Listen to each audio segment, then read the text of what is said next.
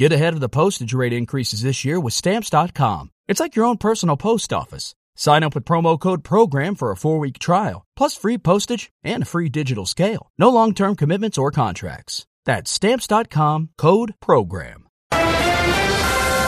Última hora, Caracol Radio.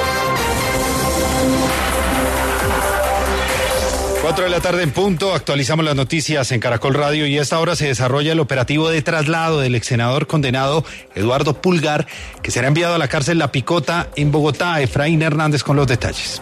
Fuentes consultadas por Caracol Radio indicaron que ya se completó el trámite de entrega del ex senador Eduardo Pulgar al IMPEC y ya fue trasladado al aeropuerto Ernesto Cortizos para que sea enviado a Bogotá y trasladado a La Picota, en donde deberá seguir pagando su condena luego que un juez de Soledad le negó una tutela a la esposa del ex senador en donde buscaba frenar el traslado a La Picota. En estos momentos todavía el operativo del IMPEC se encuentra en este aeropuerto. El traslado se da luego que Eduardo Pulgar pasara cerca de 10 días en la clínica a la Misericordia en Barranquilla tras problemas de salud.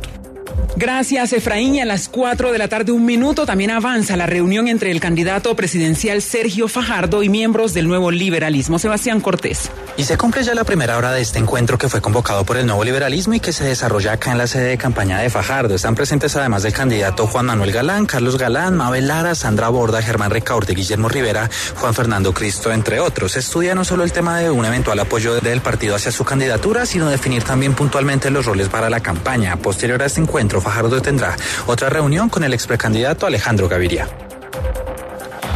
Cuatro de la tarde, dos minutos, y el ministro del Interior, Daniel Palacios, pidió que los responsables del asesinato a un joven futbolista por robarle el celular sean llevados ante la justicia para poder enviarlos rápidamente a la cárcel. Lizeth Suesca.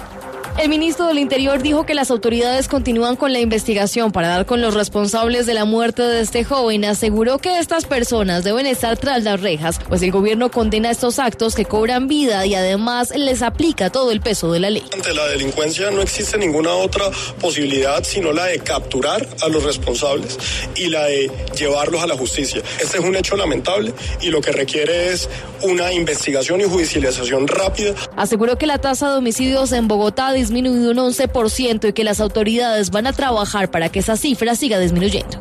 Son las cuatro, tres minutos. El alto comisionado de las Naciones Unidas para los Refugiados y la aerolínea Latam llegaron a un acuerdo para brindar ayuda a refugiados en todo el mundo. Los detalles, Juan David Pavón.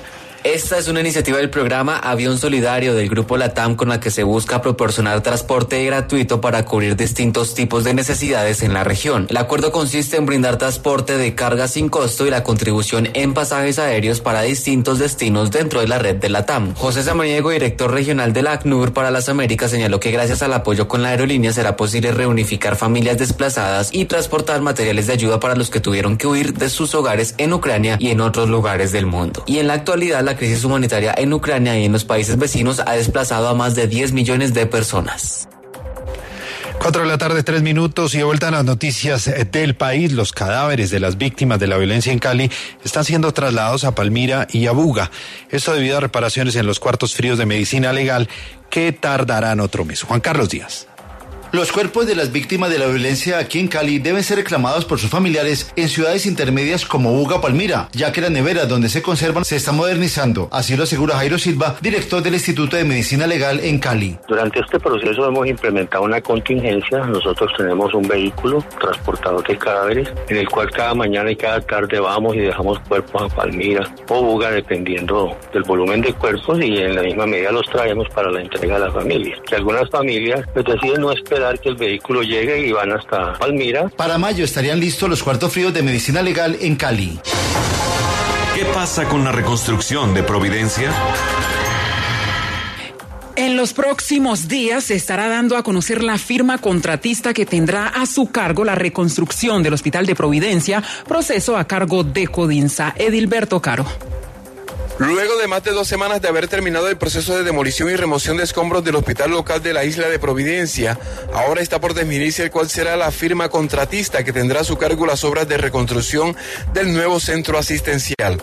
Fuentes de la Gerencia para la Reconstrucción de la isla dijeron a Caracol Radio que el proceso de contratación lo viene adelantando la firma de concesiones Codinsa, filial del Grupo Argos, empresa que ha sido una de las que han hecho sus aportes para construir de nuevo el emblemático hospital tras ser destruido por el huracán Iota. Esta obra, que es una de las más esperadas por los habitantes de Providencia, se espera que esté terminada para final del presente año. Cuatro de la tarde, cinco minutos, y con la declaratoria de Montebello en Antioquia como municipio libre de sospecha de minas, la alcaldía aseguró que le apostarán al turismo rural. Norbey Valle David.